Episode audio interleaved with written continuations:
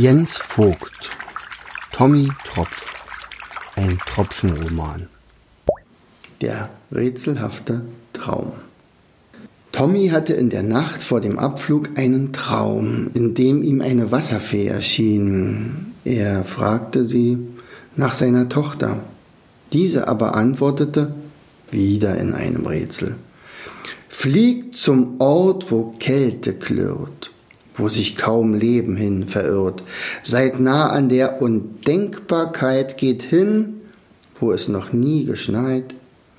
Seid Labsal einem fremden Tier, das weist euch deiner Tochter Tür. Naja, natürlich bat Tommy im Traum die Fee ihm den Sinn der Zeilen zu erklären, doch auch diesmal wusste sie nur das Rätsel, die Lösung jedoch nicht. Als sich Tommy verwirrt auf den Weg machen wollte, gab sie ihm einen weiteren wichtigen Rat mit. Einer von euch weiß den ersten Schritt. Es ist der, der noch nie unter Kälte litt. Seid in der Gemeinschaft stets auf der Hut ein Feind, der Böses denkt und tut, hält sie gefangen. Sie ist still, bleibt ewig jung, weil er es so will.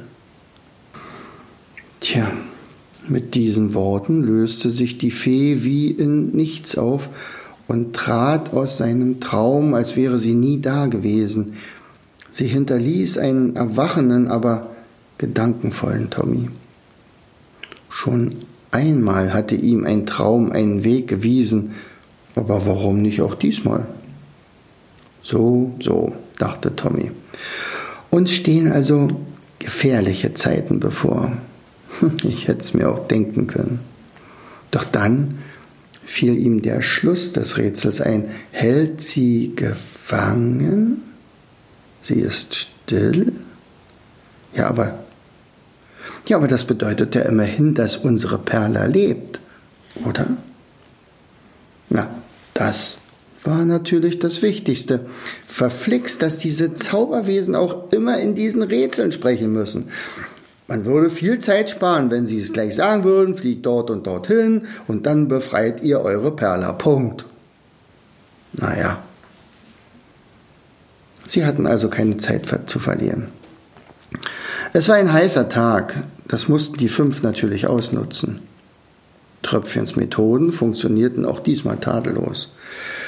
Kaum waren sie vom Stein und der besten, den besten Wünschen der Zurückgebliebenen aufgestiegen, schwebten sie langsam nach oben, da rief Tommy eine Beratungsrunde ein.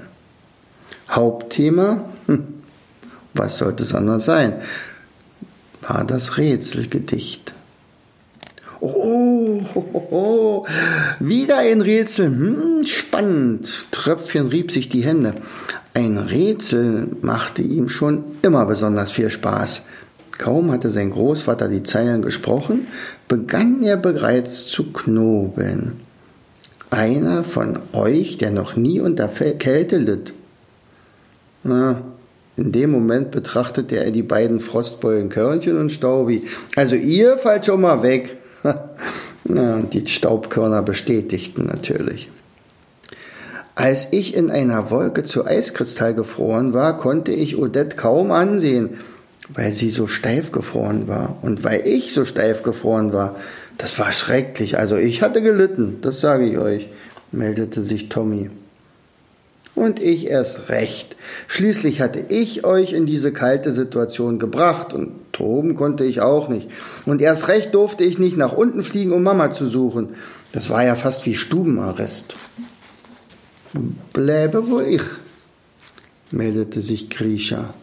Kälte mir nichts macht aus. Wir in Sibirien sagen, haben wir neun Monate lang Kälte im Jahr plus drei Monate lang Saukälte. Tröpfchen war neugierig. Was genau ist eigentlich dieses Sibirien, wo du hin willst?